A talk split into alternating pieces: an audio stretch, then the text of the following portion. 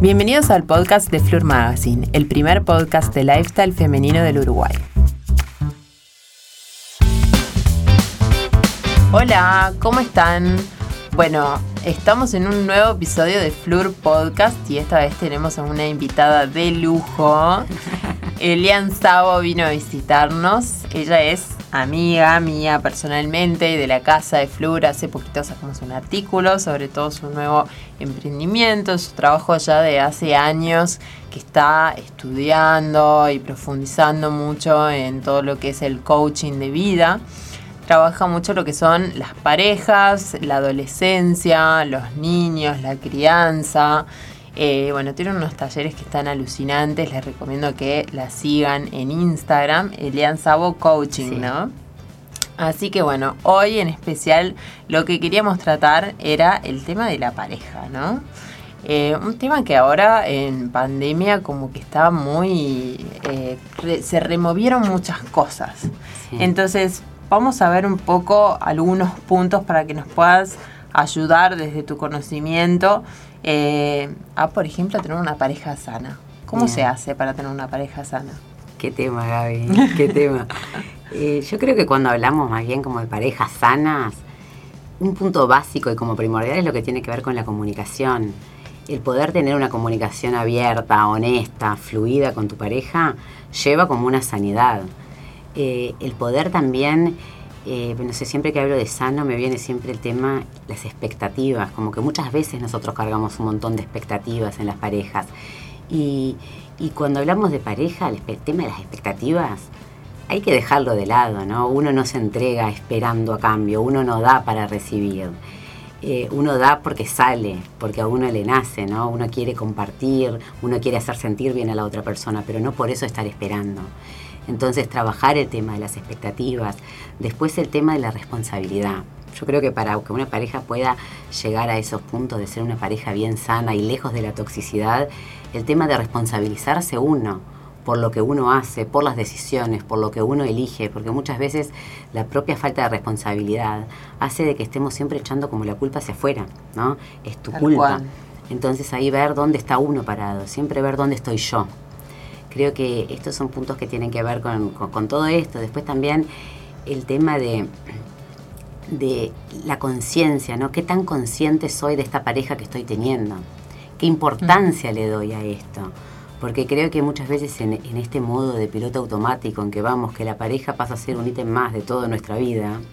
Como que lo das por sentado, ¿no? Eso, eso. Entonces tener conciencia, darle importancia, que la otra persona también vea qué tan importante es para su pareja, esta persona.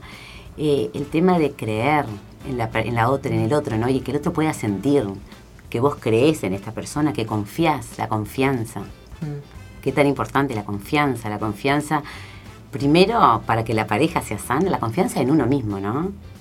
Y después poder confiar en la otra persona. Yo confío y no estar con todas esas cosas que a veces a uno le viene, que tiene que ver mucho también, ¿no? Con lo sano en una pareja, los límites. Mm. A veces uno no tiene muy claro sus propios límites y hace de que las otras, y, pone mucho en, eso de, yo qué sé, te agarro el teléfono y veo el teléfono. Mm. Y me pongo a mirar. No, pero si esto forma parte de mi propia privacidad. Qué difícil eso, los límites. Eso, eso. Eh, qué difícil para uno mismo. Uno mismo a veces. Porque aparte uno como que se va enviciando también, ¿no? En la pareja de ciertos comportamientos, de ciertas cosas que capaz que este, no pones el límite en el momento y después como que se vuelve casi como un juego... Eh, como un círculo vicioso. Ahí va. Sí, sí, que, pasa siempre, ¿no? Como que se vuelve una rutina que, que, vivís con tu pareja que capaz que no está bueno, ¿no? Sí, pero creo que ahí lo que, lo que sí, el término y el concepto que viene como importante de vuelta es conciencia. Si yo me estoy dando cuenta de que tal vez dejé pasar un montón de límites que en ese momento, por estar en ese piloto automático, no, no me estaba dando cuenta o permití cosas que hoy me doy cuenta que tal vez no me dejan cómodo, ir a esta instancia del diálogo y de, y de como reactualizar los acuerdos. ¿no? Porque es real que uno en una convivencia, sea convivencia o sea con pareja afuera, con casa afuera, muchas veces también pasa de que uno tiene ciertos acuerdos, que a veces son explícitos, otras veces son implícitos.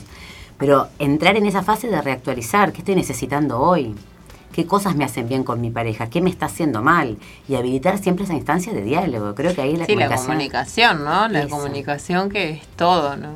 Sí, que uno a veces se va como eh, se va tragando cosas para adentro, por eso también la honestidad, ¿no? Sí, o por timidez o por este, a veces nos pasan, a mí por lo menos soy como una persona que la gente me percibe como súper extrovertida, pero si vos ves mi marido, que es re introvertido, él habla mucho más de sus sentimientos que yo. Entonces en la intimidad él habla más sobre sus sentimientos que lo que yo, que en realidad soy mucho más extrovertida que él. Este, entonces a veces eh, juega un poco eso, ¿no? La timidez o, uno no estar acostumbrado a hablar tanto de sus sentimientos y abrirse. Y qué tan importante con esta persona, ¿no? Que estás eligiendo compartir tu vida, eh, tu tiempo, lo, que ahora, ¿no? Más valoramos, ¿no? Justo estás hablando ahora de esto de las emociones y hoy estaba armando justo un contenido que hablaba todo esto de la gestión emocional y qué importante es poder mostrar y poder decir lo que sentimos y cómo muchas veces pasa que en general todo lo que tiene que ver con todas esas cosas que nos cuestan o que nos duelen o que nos molestan, estamos acostumbrados a reprimirlos. Y esa represión propia de lo que sentimos es lo que muchas veces hace que explotemos con nuestra pareja. Entonces, en esta comunicación, habilitarnos para que cada uno pueda expresar lo que está sintiendo y no limitarnos, porque sabemos que cuando limitamos en algún momento, eso termina siendo explosivo y nocivo para la pareja. Sí, también como que mm, en mi experiencia una de las cosas que, a veces hace bien es como bajar a tierra las cosas y escribirlas, ¿no? O sea, como decir, bueno, a ver, ¿qué es lo que a mí más me gusta de esta persona y qué es lo que más me, me, choca, en qué podemos empezar a trabajar. Entonces, una, sentarse con una misma individualmente a bajar estas ideas te ayuda en la comunicación, para que tu comunicación con tu pareja sea más clara, porque a veces ni siquiera uno tiene claro qué es lo que le está pasando, qué sentimientos tiene, esto que vos decís, ¿no? De repente vas y te pones a hablar y te calentás y hablas fuerte o salís, no, no lográs realmente como esa comunicación honesta. Y a veces es porque te des como una lluvia de emociones. Bueno, ahora yo que estoy embarazada, imagínate. llorar. este, una lluvia de hormonas tengo yo. Pero no, mi marido es más tranquilo, que no tengo... Bendito Guillermo. Sí, pero pero me ha pasado también en otras parejas esto, ¿no? De decir, bueno, vamos, o sea, bajar los dos, qué es lo que, lo que estamos bien y qué es lo que, en lo que estamos mal. Pero creo que esto que vos decís, Gaby, sí, me parece súper sabio. Pero muchas veces cuando estamos tan desconectados, porque todo esto es pensar, ahora en este momento estamos sentadas pensando en esto. Hmm. Pero en general, uno está tan desconectado de qué es lo que está sintiendo. Yo, yo hoy pensaba, y es como un hábito que agarré nuevo, ¿no? Yo siempre me levantaba de la cama automáticamente sin pensar qué estaba pasando, ¿no? Me levantaba ya como a arrancar con el día. Y en un momento dije, pará, voy a empezar a levantarme, voy a escanear mi cuerpo a ver qué está pasando, qué molestia siento y qué, esta molestia que siento, qué me está queriendo decir, qué emoción no estoy atendiendo. Mm. Pero todo esto, así como esta lista que uno dice, bueno, voy a sentarme a ver qué es lo que me gusta, qué es lo que no me gusta, qué es lo que tenemos para trabajar, es estando muy consciente y muy conectada conmigo, porque si yo no estoy conectada, no tengo ni idea cómo empezar a ver qué es lo que me está pasando. Tal cual. Y bueno, y esto que, que justo hoy hablábamos, ¿no? Creo que fue ayer, de que a veces el piloto automático como que nos conviene, como que no queremos salir de lo que ya conocemos, como no queremos salir de esa zona de confort, entonces ni siquiera queremos ver qué es lo que está pasando ahí, ¿no? Total, lo que pasa es que también creo que viene mucho de, de cómo generaciones anteriores, cómo fuimos también educados, a nosotros en cierta forma nos inhabilitaban mucho para poder expresarnos. Una cosa típica es, el nene está llorando, no llores y tenés todo para estar bien. ¿Por qué está llorando? Y así venimos nosotros también. Entonces, eh, estamos acostumbrados a todo lo que nos molesta, evitarlo y evadirlo. Pero ahí es donde eh, es como, es como tan básico, pero tan difícil de hacer, porque nadie nos enseña tampoco a cómo gestionar las emociones o cómo ser emocionalmente más inteligentes. Entonces, si nosotros ahí podemos buscar ese momento de decir, bueno, ¿qué es lo que me está pasando? Yo lo, veo con el, con el miedo, cuando el miedo nos genera muchas ansiedades y todo eso.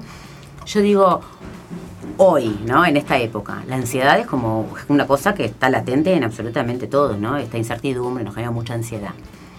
¿Qué pasa? Esto que viene, por un miedo, un miedo de que no sé qué es lo que va a pasar, pero cuando identifico esa ansiedad, veo, esta ansiedad está viniendo por un miedo, bueno, pero ¿miedo a qué? ¿A qué me está, eh, qué me está queriendo decir este miedo? Pongo en palabras, tengo miedo a, ¿no? Después paso a, bueno, ¿a qué me está invitando este miedo? ¿Me está habilitando a qué? Aprender, a prepararme, ¿a qué? Y después voy por eso. Y así hago una gestión natural de la emoción, porque si no esa energía queda en el cuerpo y es cuando empieza a venir como que la jaqueca, que el malestar, que todas esos, esas cosas, porque es la energía que nos queda acá. Entonces, para, para poder fluir con la pareja y para poder ir por una relación sana, es bien importante comunicar efectivamente y asertivamente lo que quiero, lo que me gusta lo que no, y lo que me hace sentir, porque uno tiende mucho a decir, porque vos me hiciste esto, porque vos me hiciste aquello, ¿no? A reclamar. el reclamo. Pero más que el reclamo, creo que lo más productivo es lo que me hace sentir esto, porque la persona no está haciendo algo a título personal. Lo que mm. hace esta persona te está despertando algo a ti. Entonces creo que e, e, ese, ese, cambio de mirada habilita tener una pareja sana.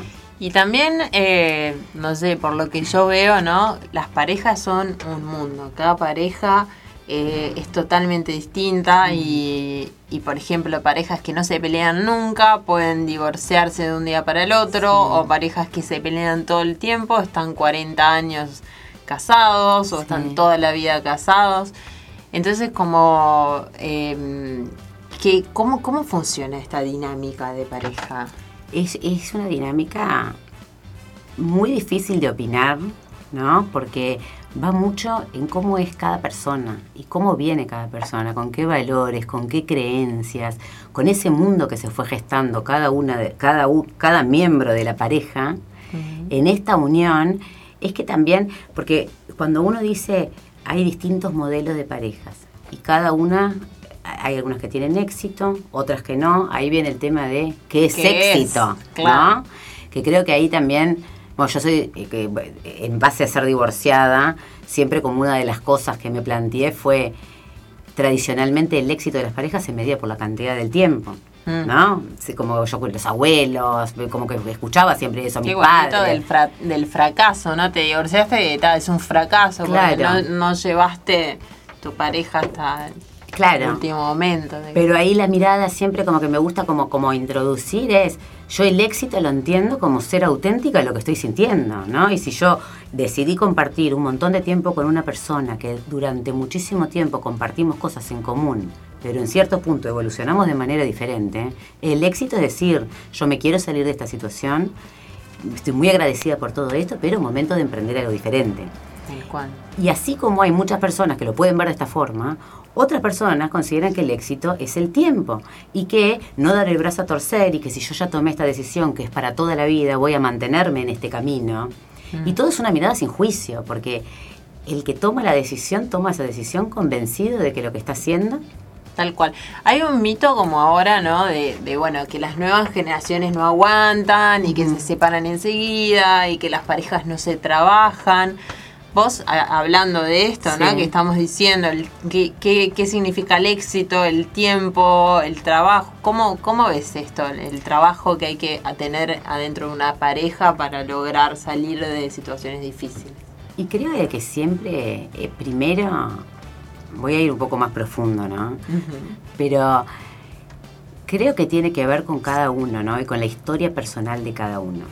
Y que tiene que ver, yo siempre digo de que cuando hablamos de éxito o fracaso, según lo que sea para cada uno el éxito o el fracaso, pero una pareja que en un momento le pone fin, ¿no? Como decide eh, conscientemente terminar. Hay que ver mucho cómo vienen estas dos personas, porque yo siempre hablo y me gusta hablar de esto que es la fractura inicial, ¿no? Porque nosotros cuando somos niños en algún momento atravesamos alguna situación. Y esa situación que nosotros nos marcó de niños, en muchas formas la vamos a ir recordando o vamos a llamar cosas eh, a cosas que nos recuerden esa misma emoción que yo sentí de niña. Por ejemplo, cuando yo era chiquita en un momento me sentí totalmente abandonada por mis padres, ¿no? Mm. Entonces, seguramente en mi adultez, si yo no fui consciente de esto, y este sentimiento de abandono, que esto tiene que ver mucho con la gestión de la emoción también, ¿no? Cómo gestioné o cómo sentí yo este abandono. Si yo lo reprimí, no supe transitarlo porque era chiquita y no tenía otra forma de hacerlo, hice lo mejor que pude, cuando crezco, eh, seguramente me voy a estar vinculando de una manera en donde yo esté siendo espejo de este abandono de vuelta, que me está recordando de vuelta esta emoción. Mm. Entonces, ¿qué pasa con esto? Eh, cuando yo estoy no fuerte, no estoy firme, estoy emocionalmente débil, seguramente voy a traer una persona que esté parecida como esté yo. Entonces, ¿qué sucede? Dos niños, entre paréntesis, entre comillas, ¿no? Dos niños heridos que atraviesan y que vienen con cosas de la infancia, queriendo ser esposos, es muy difícil de que eso se mantenga. Porque hay muchas cosas, ¿se entiende o es muy rebuscado? No, no, no, sí, se entiende perfecto. Creo que muchos vivimos estas situaciones, muchos de nuestra generación, ¿no? Que venimos de padres separados, divorciados, vueltos a casar, eh, vueltos, en mi caso, por ejemplo, que tengo medios hermanos también.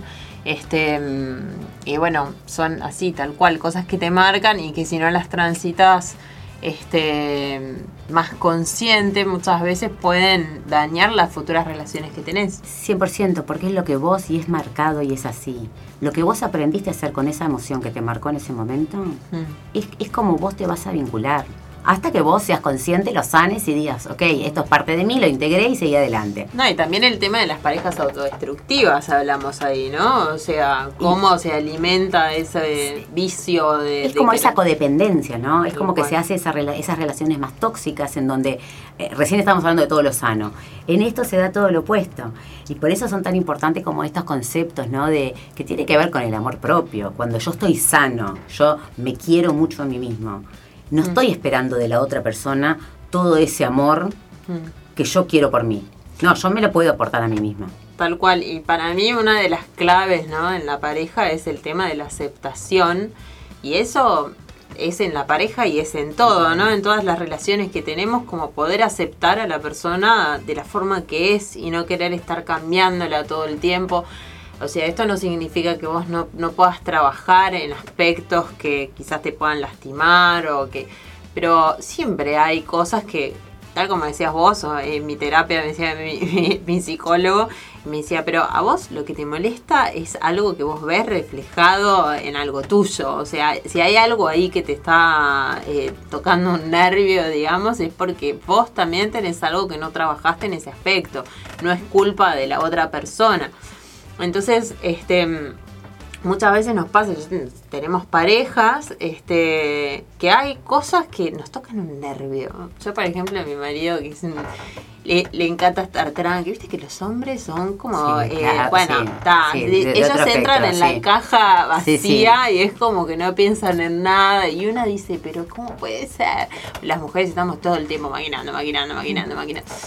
Entonces a veces cuando lo veo que, está tan pasivo, a mí hay algo como que me favorece de eso, porque eh, me gusta actuar, hacer, estar todo el tiempo en aventuras, hacer cosas.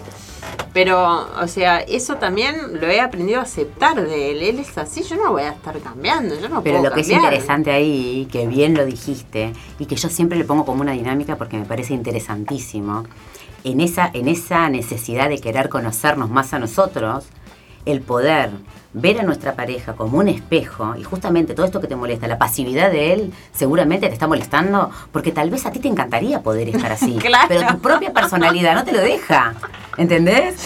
Entonces es ahí donde nuestras parejas pasan a ser nuestros grandes maestros, que nos vienen a enseñar tal cual lo que nosotros tenemos más, más sombrio, más abajo, que no lo queremos ver, no lo podemos ver. Exactamente, cómo se complementa, ¿no? Porque yo también que soy mucho más ansiosa, mucho más todo, y él es muy paciente con muchas cosas y muy racional y yo soy más emocional entonces como que nos vamos complementando y esas cosas que a veces yo no me siento identificada que, que de cómo él actúa al final este, también complementan un poco nuestra convivencia. Y es como terminas diciendo, Gaby, es, es, aceptar, una vez que yo tomé la decisión, yo siempre digo, cuando uno está con una persona que de verdad vale la pena, que es una persona que de verdad uno lo está eligiendo, para que lo acompañe en el camino, entrar en esa, como tener esa mirada, ¿no? Esa mirada de aceptar a la otra persona tal cual es y no estar en esa puja.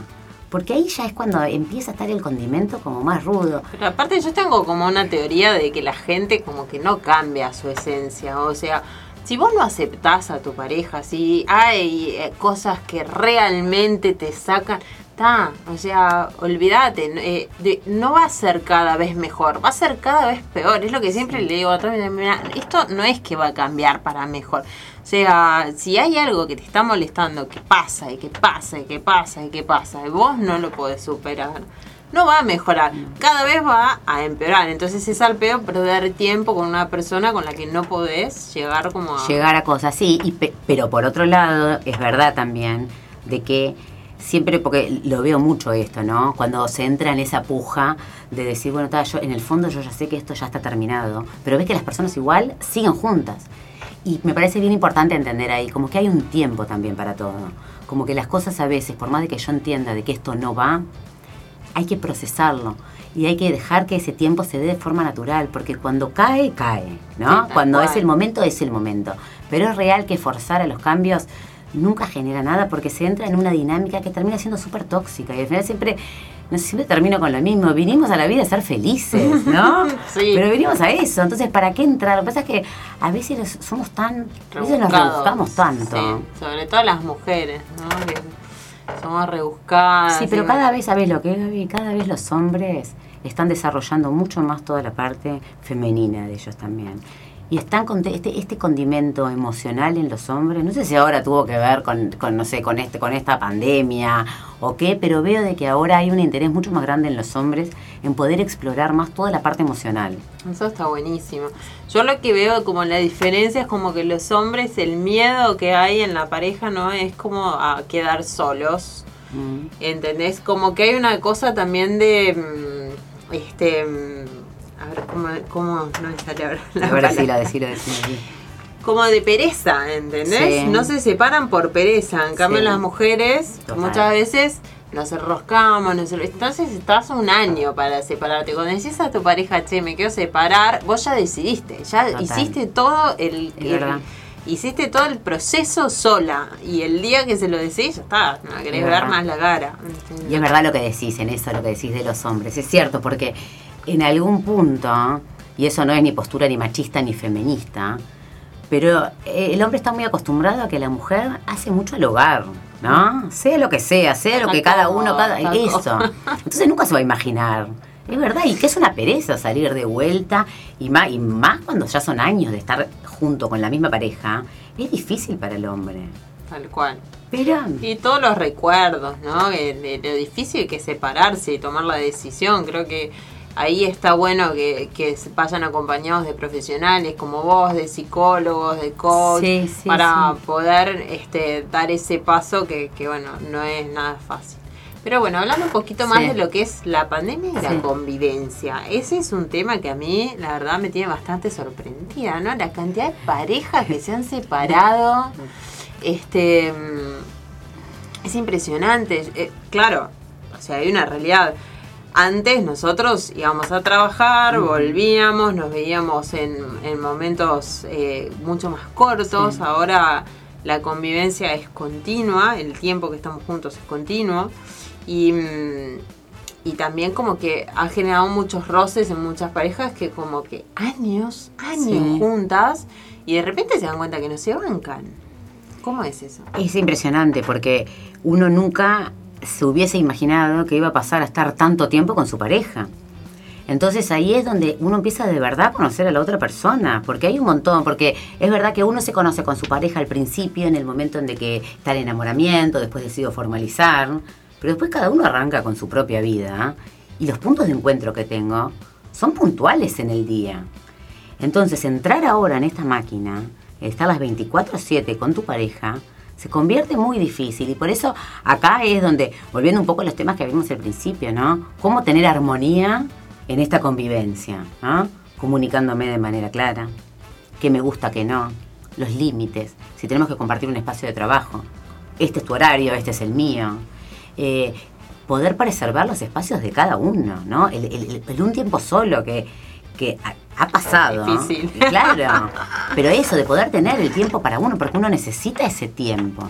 Después otra de las cosas que veo que más pasaron, todo eso de- del descuido, ¿no? El que porque estoy mucho tiempo en casa, No el descuido, no me arreglo, me quedo en pijama. Me acuerdo que un día estábamos en un Zoom y digo, bueno, ahora todos van a mostrar cómo están de, de, la panza hacia abajo, no todo el mundo se de pijama, ¿no? Como buzo arriba, pero pijama abajo. Pero eso, ese descuido a la pareja, le hace muy mal también. Entonces, el poderse cuidar, el poderse igual arreglar, el de la forma que sea, encontrar un momento de hacer un poquito de deporte, porque también eh, para las endorfinas, para decir estoy haciendo cosas por mí, porque cuando entramos en eso, de entramos en ese, el otro día estaba leyendo un artículo que estaba bien interesante que hablaba justamente de esto, ¿no? La, enfermedad o la patología que surge ahora con la pandemia es lo que dicen la languidez, que no es una depresión, pero es ese estado de falta de motivación constante. Entonces, en esto de esta falta de motivación, el poder hacer cosas que me hacen bien, como arreglarme, cambiarme la ropa, hacer deporte, pensar en tener un espacio para mí, separado de mi pareja, para después cuando nos encontramos que esté buenísimo, pero que sea un ratito cada uno por su lado. El poder tener, trabajar, cuando trabajemos tenemos que compartir espacio, vos a una hora, yo a otra. El poder si uno puede decir, tengo instancia social por Zoom, por teléfono, por videollamada, como sea, con otras personas. Tal cual. No, y también encontrar actividades eh, fuera de lo que son, quedarte en la compu trabajando uno frente al otro, uno en una habitación y en otra, que sean, este, que te saquen del ambiente de estar adentro de la casa, porque antes teníamos lo que son los eventos, ir a comer, ir a una cena, visitar amigos, y ahora no están esos momentos. Entonces lo, único que podemos compartir con nuestra pareja en casa, si, si estamos solo en casa, es ver la tele o cocinar juntos, pero también cómo encontrar eso, por ejemplo, ¿no? El tema del ejercicio, poder salir juntos a caminar, hacer alguna actividad de ejercicio juntos, en donde tengan que vestirse, cambiarse, arreglarse. Salir una excusa. Que, nos miremos de forma distinta, ¿no? Que no, no, nos veamos siempre igual. Claro, y la diversión y divertirse. Pues yo digo, ta, cuando vos pasás a estar, cuando tenés chicos en el medio, uno a veces tiene que ser más creativo por el tema de decir, bueno, está, en este rato vamos a ver a qué jugamos con los nenes. Pero con la pareja, también la instancia de diversión. Porque siempre nos olvidamos de eso, ¿no? Como que ponemos, ponemos el peso en decir, bueno, no me voy a pelear, voy a tratar de llevarla así tranquilo, si estoy de mal humor, voy a tratar, bueno, de respirar, explicar qué me está pasando para que se entienda, no sé qué. Voy viendo esas cosas, el tema sexual, bueno, pero el tema de la diversión es un tema que uno se lo olvida y de reírse juntos. Reírse, divertirse, buscar algo que me divierta hacer con mi pareja. Ya cociné, ya, eh, eh, digo, hay un montón de cosas que uno ya las tiene rutinizadas también en su casa todos los días. Pero buscar cosas que sean diferentes, que nos saquen de eso, de esa monotonía. Porque si no se genera esto que dice, esto es la languidez, que no es depresión, pero es ese estado que me falta motivarme. Entonces, ¿cómo dentro de las opciones que tengo busco motivaciones? Y una cosa que a mí siempre me gusta y que pienso que es así es esto que tiene que ver con durante todo este tiempo en pandemia y toda esta situación hay un mundo de cosas que nosotros no controlamos.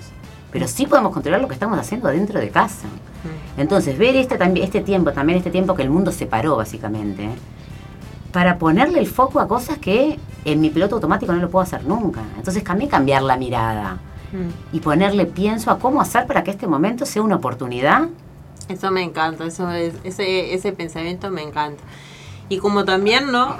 Tanto en, las parejas cuando tienen hijos veo mucho y también parejas de años que de repente no tienen hijos pero se enfocan más en su trabajo o lo que sea, como que una vez que pasa la novedad, ¿no? Ya uno no quiere como seguir profundizando en conocer a esa persona y cuando nos falta tanto para conocer, ¿no? Porque este podés conocer mucho más profundamente a la persona que los primeros tres años de relación, que es cuando más estás interesado. Entonces, de repente, después de capaz que esos tres años, que no sé, un imaginario en, mi cabeza, pero yo creo que como que el primer año viene a ser como el año de, ahí vos me guiarás más que tengas más experiencia de, luna de miel, digamos, y, después ya son dos años más en donde también haces un montón de actividades, todavía querés sorprender a tu pareja, pero después de los tres años como que empieza a... Sí, el declive. El declive, ¿no?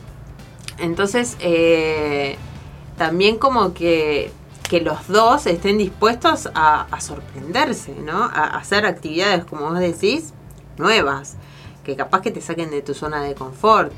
Y ahí, bueno, hablamos también un poco de lo que es el sexo, ¿no? Sí. Este, ¿qué, qué pasa ahí con el deseo? Hablamos con una sexóloga, Empodera Sex, no sé si la conocen, a mí me encanta su trabajo. y nos estuvo contando un poquito sobre este tema del deseo. Vamos a escucharlo. Cuando llevamos ya cierto tiempo en pareja, es frecuente que empecemos a sentir que hay una disminución en el deseo y empecemos a pensar que en nuestra pareja desapareció el deseo o incluso más se perdió el amor. Esto deriva de la falsa creencia de que el deseo es algo que siempre debe ser espontáneo, como una cosa que cae del cielo y nos invade. Es verdad que el deseo puede ser espontáneo, pero creer solamente que es de esta forma nos puede llevar a encontrar problemas donde no los hay. Lo primero que tenemos que saber es que el deseo funciona a través de estímulos. Estímulos positivos hacen que se incremente, estímulos negativos o neutros hacen que disminuya o desaparezca. Cuando conocemos a una persona, la novedad actúa como estímulo positivo. Es por eso que en ese caso hablamos de deseo tipo 1 o deseo espontáneo. Es aquel que surge eh, ante la novedad, ante un estímulo nuevo que nos erotiza, nos activa, nos hace tener ganas del encuentro. También existe el deseo que llamamos deseo tipo 2, que es el deseo en respuesta, y es el típico de parejas que ya llevan un tiempo juntas. ¿Cómo funciona este deseo? Funciona así. Funciona igual que, por ejemplo, cuando no tengo ganas de ir a un gimnasio. Eh, estoy en mi casa, no tengo ganas de ir al gimnasio, pero voy y después me empiezo a entretener, empiezo a pasarla bien y al final disfruté del momento. Esto es igual. El deseo tipo 2 es un deseo en respuesta. Yo estoy en mi casa, por ejemplo, y en realidad no tengo ganas espontáneas, no me activo yo, no tengo ganas de un encuentro sexual con mi pareja, pero mi pareja viene, hace algo que a mí me gusta y en principio no tenía ganas, pero como empecé a disfrutar, después las ganas se activan y la terminó pasando bien. Es por eso que tenemos que tener presente que hay dos tipos de deseo. Tipo 1, deseo espontáneo, característico de las parejas nuevas, deseo tipo 2, en respuesta, más característico de las parejas que ya llevan un tiempo juntas.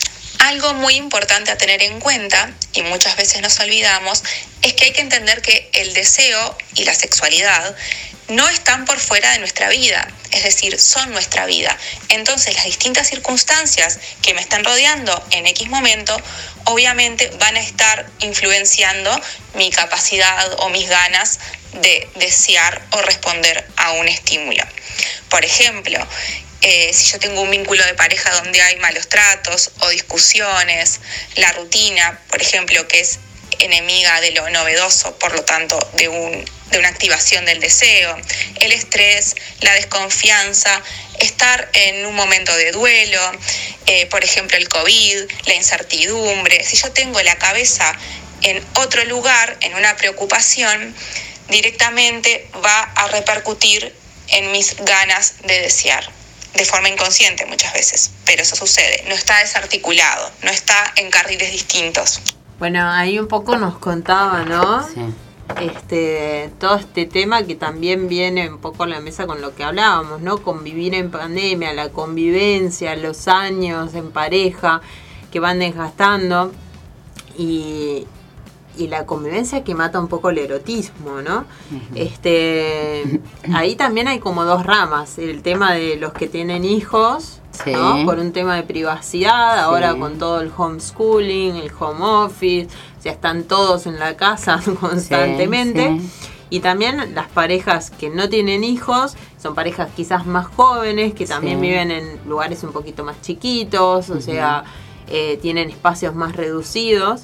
Y, y que bueno, también, también sucede esto. ¿Vos cómo, cómo ves este tema del deseo y qué herramientas te parece que están buenas? Yo creo, creo, Gaby, que más allá del tema de los hijos o no hijos, creo que en las parejas, y, mirando un poco el tema de, de la parte de la rutina y el COVID, ponerle, ¿no? Como para englobarlo todo, creo de que en toda esta situación y mismo este estado de falta de motivación, es cuando también la falta de, interés sexual empieza a aparecer, porque es este mismo estado de desgano.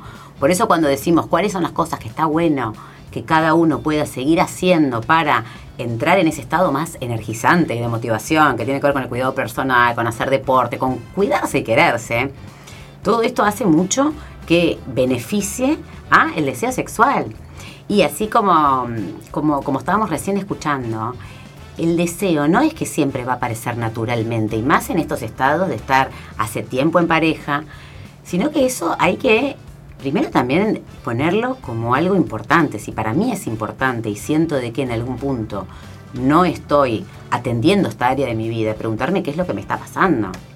Porque es, es, una parte tan importante de nuestra vida que si algo me está molestando de esto es qué es lo que está pasando acá. Entonces, e, e, empezar con esto y tener como una mirada también de de qué forma está perjudicando o beneficiando la sexualidad en mi vida en este momento.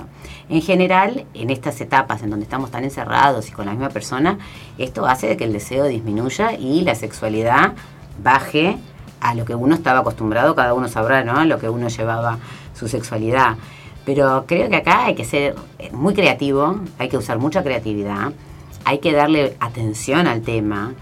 Eh, hay que no entrar en lo mismo, ¿no? Con esa mente sana, no estar esperando de que mi pareja me venga a buscar, salir de esa mirada, ¿no? Si no me busca es que no le gusto, o si él no me busca yo estoy recansada, no voy a estar eh, buscando nada. Entonces salir de eso, darle la importancia que merece y que necesitamos darle, y, y creativamente pensar, ¿no? De qué forma puedo eh, seducir hoy de noche a mi pareja? ¿De qué forma puedo mandar un mensaje de texto, aunque él esté en el cuarto de allá y yo esté en el baño, le mando un mensaje que le caliente, no sé, que le despierte algo que le guste?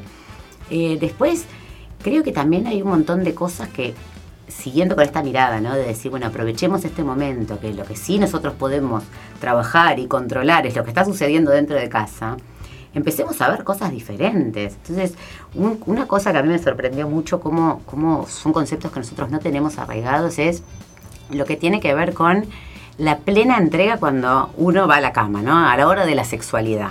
Porque en general en este mismo piloto automático, nosotros estamos por hacer el amor, pero ya estás pensando en la cabeza, no sé si te llegó un mensaje o si no sé qué, ¿no? Y la cabeza te da a otros lados. Entonces, tal vez una linda oportunidad para aprovechar ahora es decir, bueno, en el momento que voy a tener relaciones sexuales, mi, mente, mi cuerpo, mi alma está conectado en esto y tener como una plena entrega.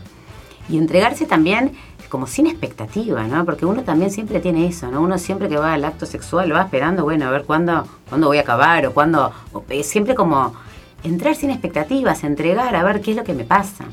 Y en eso de estar como tan entregado y en conciencia, empezar a experimentar con los distintos sentidos, ¿no? Digo, siempre siguiendo con esta mente creativa de, de qué forma puedo reavivar la llama, qué cosas distintas puedo experimentar. ¿Hace cuánto que uno no conecta con un beso, por ejemplo, ¿no? Cuando uno está mucho tiempo con una misma persona, generar el beso queda como ya. El chupón se pierde, ¿no? Se pierde, claro, toda esa parte que es tan mágica, queda como en el último eslabón. Tal cual. Y bueno, y hay mucho también de desconexión entre el hombre y la mujer, me, parece, ¿no? En, la, en las parejas, así también de, ya cuando estás hace mucho tiempo. Porque el hombre obviamente tiene otros, otros tiempos que la mujer, ¿no? O sea, entonces el hombre cuando ya está en pareja hace tiempo es como que va directo al bife. En cambio, la mujer siempre precisa un poco de previa. El tiempo, tiempo, sí, tiempo previo. Entonces, este, qué importante también poder generar eso, una como mujer que a veces te da paja o no tenés la paciencia o también como decís querés una expectativa de bueno, está así, dale y, chao. Pero este, también encontrar tus propias necesidades. Si vos tenés esa necesidad y no te la están dando, vos darte ese tiempo para hacerla y, y, vos misma eh, generarla, ¿no? Creo acá, Gaby, que hay dos cosas que, que, está bueno. Una es, y que también es otra cosa que está bueno para las mujeres y para los hombres, ¿no? Tener en claro que es qué tanto sé yo lo que me gusta. ¿Qué, tan, qué tanto me conozco mi cuerpo a fondo. Y ahora me viene Gaby a la Mira que me viene a la cabeza. ¿Te acuerdas una vez que me hablaste de la cosa este de Winnie Paltrow? Sí. ¿De verdad? Y de los distintos, eran los distintos tipos de vaginas. Sí. Entonces yo, a raíz de eso, yo después empecé a pensar y empecé a preguntar a un montón de personas que esto en realidad era los distintos tipos de vaginas que habían. ¿Cómo Vamos a contar. Whitney mm. tiene un programa que se llama Goop, que el cual yo soy fan y sacó un documental en Netflix que tenía como cinco capítulos con temáticas súper interesantes y dentro de una eh, uno de esos capítulos era la vagina, digamos, y el placer femenino, Sí. ¿no? Entonces, eh, ahí un poco lo que hablaban era de cómo las mujeres a veces no, nos- no nos vemos la, la vagina, ¿no? No, no, no sabemos. No te la agarrás el espejo, claro, no te tenemos agarrás el ni idea espejo. de cómo se ve realmente. Claro. Porque está muy, muy complicado para tener que agarrar el espejo. Y bueno, y entonces eh, todas tenemos como una concepción de que una vagina es de una forma y en realidad todas las vaginas son totalmente distintas. Eh, y en este programa hacen un experimento muy divertido Sí. que es este cada una de las participantes este se toma una foto de su vagina, después obviamente no dicen cuál es cuál, pero te muestran todas las fotos y realmente las diferencias que hay son abismales. Entonces una vagina no es este o chiquita o grande o, o con la vulva así o Sí, todo está bien. Claro, todo está bien, claro. Y todo, y todo está bien. Y pienso que de ahí, que, que, que ahora me, me acordé de eso, no sé por qué. vaginal, Eso, la diversidad vaginal. Y que, y que es sorprendente cómo muchas mujeres no se conocen. Entonces, desde no mirarse con un espejo hasta no tocarse y no saber qué es lo que me gusta. Entonces, muchas veces también esa falta de saber lo que me gusta hace de que también en el acto sexual entre medio que entregada a decir, bueno, ta, que pase, y vos hablabas de los tiempos, ¿no? Entonces, ahí la mujer cuando no sabe, entra, ta, que pase, que acabe el tipo, mi marido, mi pareja, lo que sea, Sí, y ya sí. está. Es como un trámite. como un trámite. Entonces acá sí lo que pienso que es como, como empezar a saber qué es lo que me gusta, conocerme a fondo y saber pedirlo. Y conectar con el placer, ¿no? Porque muchas veces uno está como totalmente desconectado, ni siquiera quiere tener placer, es como que pasa el rato, como decís vos. En esto hay en muchas cosas más, ¿no? Hay gente que le cuesta pila conectar con esa parte de, de sentir placer. Sí, porque pienso así como, como hoy hablamos, como hay emociones que uno trata de evitar. Eh, no, nos, no nos han instaurado mucho eso, por eso también hoy hablamos de lo de divertirnos. No estamos muy acostumbrados a divertirnos, a sentir placer. No es una cosa de que uno lo fomente, lo busque. Y pienso que en la sexualidad y en esa búsqueda de conocernos a nosotros mismos, es algo de que, que nadie te lo dice. Mm. Yo siempre pensaba en la educación sexual que nos dieron en la escuela. ¿Alguna Mm. vez te dijeron buscar tu propio, tu propio placer? ¿Conocete? No. Entonces es muy Sí, difícil. Entonces pienso que toda esta instancia de estar encerrado con tu pareja en tu casa puede habilitar a todas estas cosas de, de grandes descubrimientos, de poder reencontrarte con tu pareja desde otros lugares. Sí, como hablábamos hoy, ¿no? El tema de, de la intimidad, ¿no? ¿Qué tan íntimo es el encuentro con tu pareja o la relación que tenés con tu pareja o la comunicación que tenés con tu pareja? Porque tenés infinito para adelante, ¿no? Entonces, a veces uno llega a un punto y ya como que no quiere cruzarlo porque hay algo, ¿no? Que no, no quiere seguir este, mostrándose o, no como mostrando esa cara de, de uno mismo sexualmente y todo también no el tema de la intimidad me parece súper importante entonces este explorar todo eso está bueno en esta en esta etapa y mm, para vos por ejemplo algo que siempre me, me da curiosidad porque algunos dicen que sí otros dicen que no el tema de hacer cita para tener sexo no decir bueno vamos a agendarnos tal día. ¿qué te parece? Yo creo que en pareja que están hace mucho tiempo y de que es muy difícil por las agendas de cada uno y más si hay hijos, el poder tener un día donde vos ya sabés que ese día es el día que vas a tener sexo, me parece espectacular. Porque también ya te preparás, porque pasa mucho eso, que cuando ya no tenés los 20 años que vos decís, bueno, pasa cuando pasa y, y espontáneamente sucede, ya la espontaneidad no sucede. Tenés que me parece Bueno. espectacular, porque uno también se va mentalizando, te vas haciendo la cabeza, te vas preparando. Me parece Sí, buenísimo. sí. Y mismo te da tiempo de, de arreglarte, ¿no? O de. Total. como, sí, también prepararte psicológicamente, o sea, estar como ya. Ya lo vas a experimentar, Gavita, ahora con el, con el bebé. De poner la, de poner la fecha. Ahora intimidad cero, los próximos meses cero, No, olvidate. ya, ya agendátelo, ya agendátelo. Bueno, vamos a escuchar los últimos eh, dos eh, audios de, de la sexóloga, en donde nos tira algunos tips también para Buenísimo. la parte sexual. Por lo tanto, si tenemos que buscar algunas claves para avivar o encender o recuperar el deseo en una pareja que ya lleva muchos años junta, lo primero que tenemos que saber es cómo funciona el deseo, lo que hicimos hasta ahora.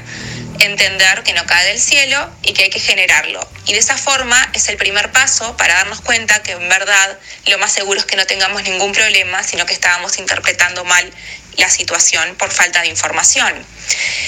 El segundo paso es, primero que nada, trabajar en uno o en una misma. Es decir, reconocer cuáles son aquellos estímulos que a mí me activan o me generan ganas, tanto a nivel interior, a nivel de fantasías, a nivel de pensamientos, qué cosas me erotizan y también a nivel del mundo exterior. Nosotros conocemos el mundo a través de los cinco sentidos. Entonces, reconocer cuáles son los sentidos que tienen más potencia en mí, si soy una persona más visual, auditiva, kinestésica, necesito sentir, eso nos va a permitir eh, empezar a ver por dónde podemos buscar nuevos estímulos o activar algunos que por la rutina los habíamos dejado guardaditos en el cajón. Paso 2 en las parejas. El primer paso en el accionar como pareja es empezar a recuperar espacios de intimidad. Y esto no quiere decir espacios de intimidad exclusivamente sexuales, sino que generar espacios de encuentro, hacer cosas que antes hacíamos y dejamos de hacer, o por lo menos tener un espacio a solas para poder cenar juntos, eh, para poder salir un día en pareja. Esto es muy importante también cuando hablamos eh, de la presencia de hijos, hijas en nuestra casa. Muchas veces eh, la rutina y las exigencias que generan ser mamás o papás hacen que vayamos dejando atrás lo que era ser pareja y eso va repercutiendo obviamente directamente en el deseo. Entonces, poder generar algunos de estos espacios a solas, de conexión, de charla, sin que hayan niños o niñas dando vuelta a nuestro alrededor, es muy importante. Esto es importante tanto para quienes tienen niños y niñas en su casa como para quienes no lo tienen. Es empezar a volver a encontrarnos y desde ahí van a empezar a construirse otras cosas. Se va a poder ir activando el deseo, pero primero es fundamental que exista el encuentro. También saber que la sexualidad es un juego. Entonces hay que animarse a hacer cosas distintas, a jugar, darse la oportunidad de recuperar eso que era tan normal cuando éramos más chicos y más chicas, el poder jugar, explorar, divertirnos, ampliar el abanico, buscar nuevas formas. Eh, en la sexualidad siempre nos contaron que existe un único guion, cuando en realidad existen mil guiones diferentes para cada persona. La sexualidad es totalmente singular y cuanto más disfrutemos de nuestra singularidad, vamos a vivir nuestra sexualidad de forma más plena. Por último, la importancia de descubrir qué nos activa, de generar espacios y también de poder hablar con nuestra pareja, o sea, de poder comunicar eso que nos gusta, nuestras fantasías, nuestros pensamientos, lo que nos erotiza, lo va a hacer mucho más rico. Perfecto. ¿Y vos ahí habías anotado algo del tema de los juegos de roles? ¿Puede ser? sí. ¿Cómo es eso? No, porque, porque como pensando en la creatividad y cómo poder ser creativos a la hora de reavivar toda esta pasión, que a veces eso de que si uno es más activo y otro es más pasivo, bueno, activate y deja que el otro quede más calmo. O a veces hay personas, yo que sé, que les despierta, eh, sé qué sé, uno es, no sé, cada uno tendrá sus gustos diferentes, ¿no? Pero que venga, yo qué sé, la enfermera y el enfermo, o no sé, lo que sea, ¿no? Pero empezar a, esas cosas, aquí eh, experimentar disfraces si uno no experimentó, ver qué pasa con los juguetes, a veces uno queda como muy como, como cuesta y más con su pareja, ¿no? Como que a veces todas esas cosas uno tiende a hacerlo más con, con esas parejas que son poco formales mm. y con su pareja a veces uno no hace esas cosas, pero yo siempre, siempre de, divorciada digo, si hubiese sabido todas las cosas que podría haber hecho con mi pareja, no, lo hubiese hecho, porque uno eso se da cuenta después con el tiempo.